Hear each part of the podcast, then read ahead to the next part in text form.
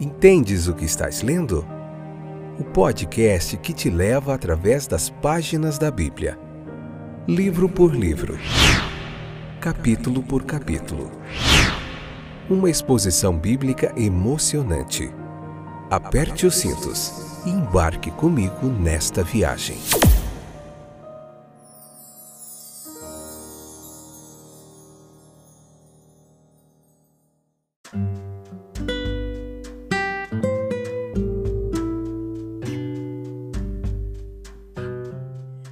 Olá, estou de volta. Eu sou o Fábio. Esse é mais um episódio do nosso podcast Entendes o que estás lendo? Estamos na terceira temporada.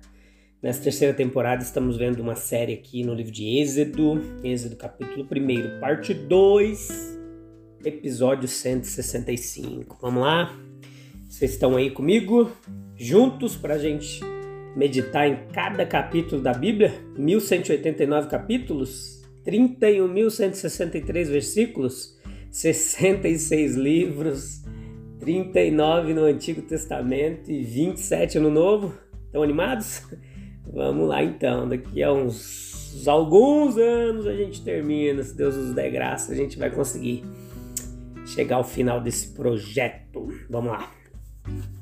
Hoje a gente vai ver bastante aqui como o povo de Israel prosperou no Egito, né?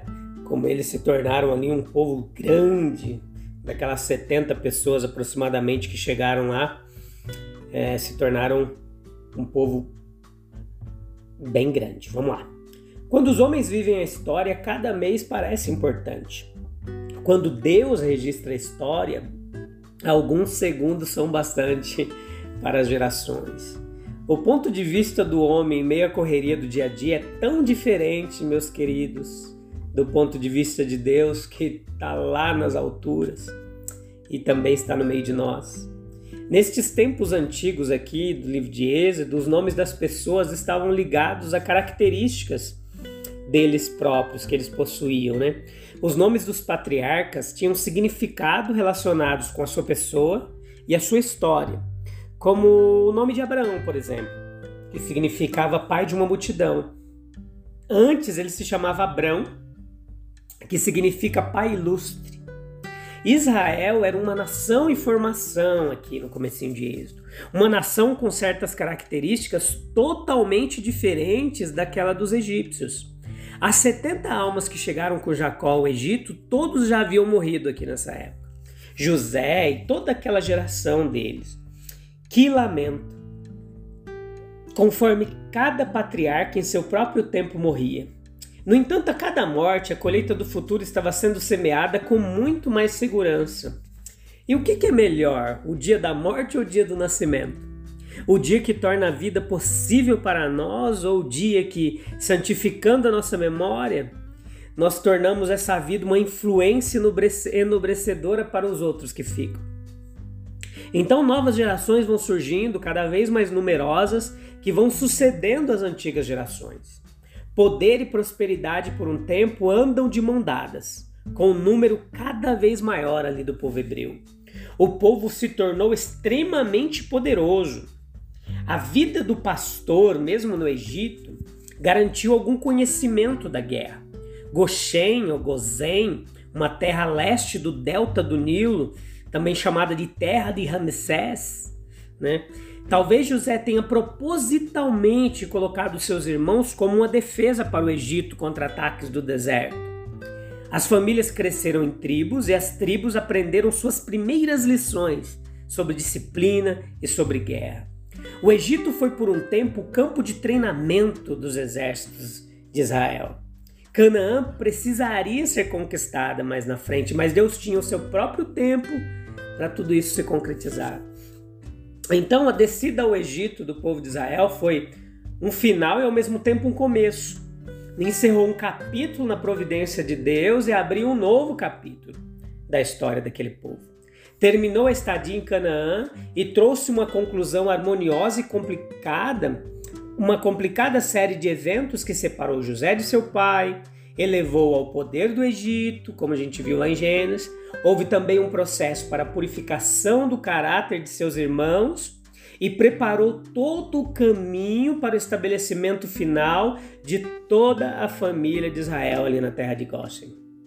Tudo serviu como base para novos desenvolvimentos históricos. Agora deve haver uma pausa, um espaço para respirar, enquanto as pessoas vão se multiplicando gradativamente, trocando os hábitos de vida nômade pelo de agricultores e moradores das cidades. A morte de José e de seus irmãos e de toda aquela geração é um encerramento desse período. Sua parte é desempenhada e o palco está livre para novos começos. Eles morreram, todos nós também morreremos. O destino comum de todos os seres vivos, o fim da grandeza terrena. José tinha tudo o que poderia desejar: poder, esplendor terreno, e ele desfrutou disso por uma vida longa.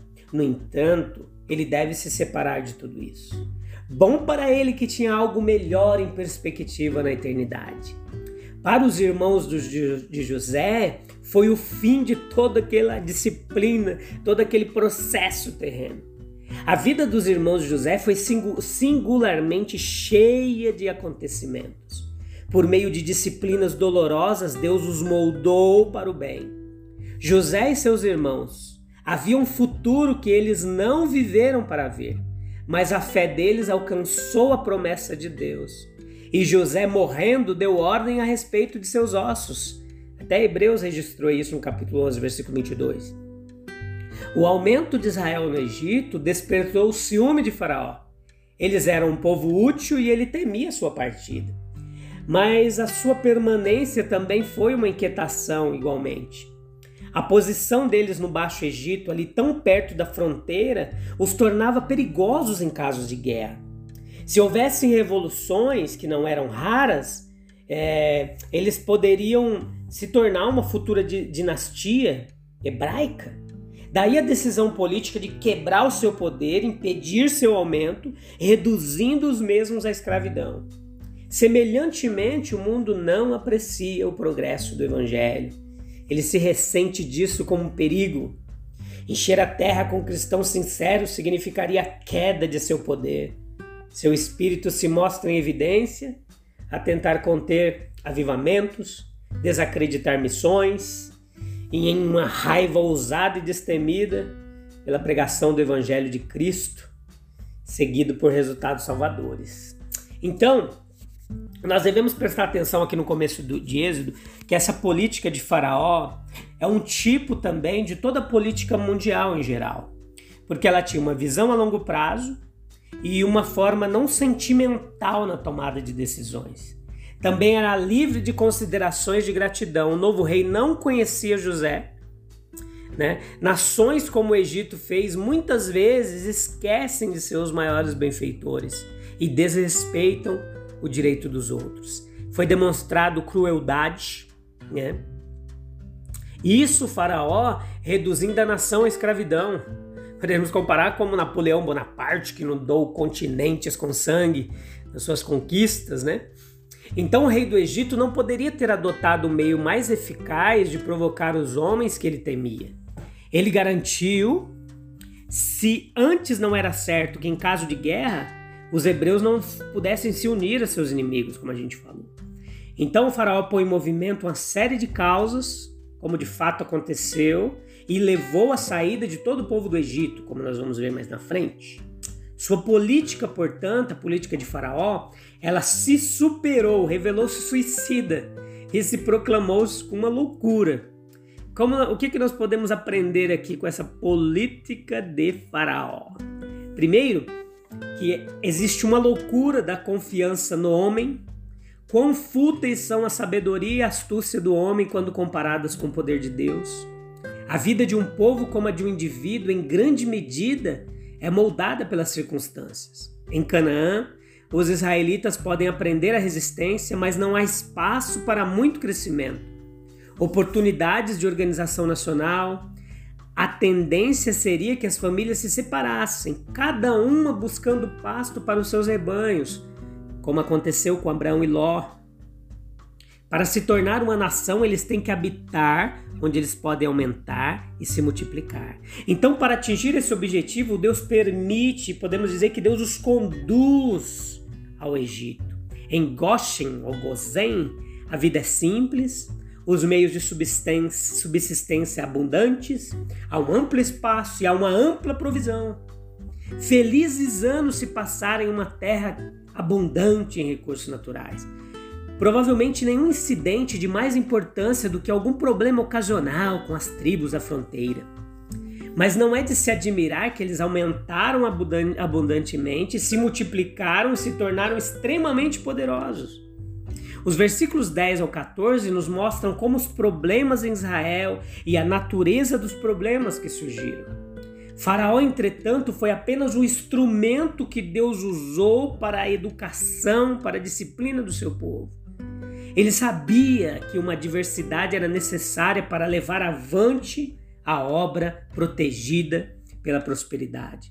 A aflição que o povo sofreu ali como escravo não impediu seu progresso. A prosperidade por muito tempo pode ser um obstáculo maior do que a diversidade. A prosperidade tende a produzir uma condição mais de estagnação. A história posterior vai nos mostrar que Israel havia, até certo ponto, se deteriorado moralmente. A deterioração moral a longo prazo deve levar e leva também a uma degradação física. As pessoas estavam ficando descuidadas, preguiçosas, esquecendo-se de Deus ou prestando-lhe um serviço meramente nominal. Agora, entretanto, Deus podia ouvir seu clamor porque o clamor era genuíno, ele poderia ter é, respeito para com eles, porque estava aprendendo, eles estavam aprendendo a respeitá-lo e a temê-lo, quando em meio à aflição eles clamam por socorro. Aquilo tudo ali gerou uma ajuda mútua, e é pela ajuda mútua que as tribos vão se encaixando umas nas outras e passam a formar uma nação. Às vezes é no calor da fornalha da aflição que rivalidades, ciúmes, e todos os tipos de pequenezas tribais podem ser finalmente dissolvidos. Então a prosperidade ela é boa sem dúvida, mas neste mundo precisa ser complementada pela diversidade. Por que o problema é permitido? Porque os homens não podem ser aperfeiçoados de outra forma.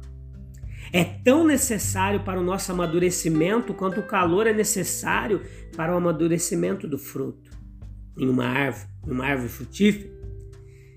A aflição tende a dissolver as barreiras que o egoísmo ergue entre o homem e o homem e trabalha para a formação daquela fraternidade sagrada que abrange em uma família todas as nações da terra.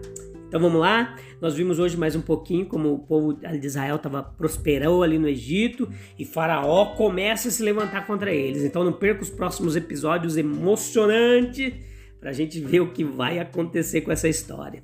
Tá joia? Eu te espero no próximo episódio. Temos um encontro marcado, eu e você, para a gente aprender junto mais da palavra de Deus. Beleza? Um abraço, fique com Deus, até breve.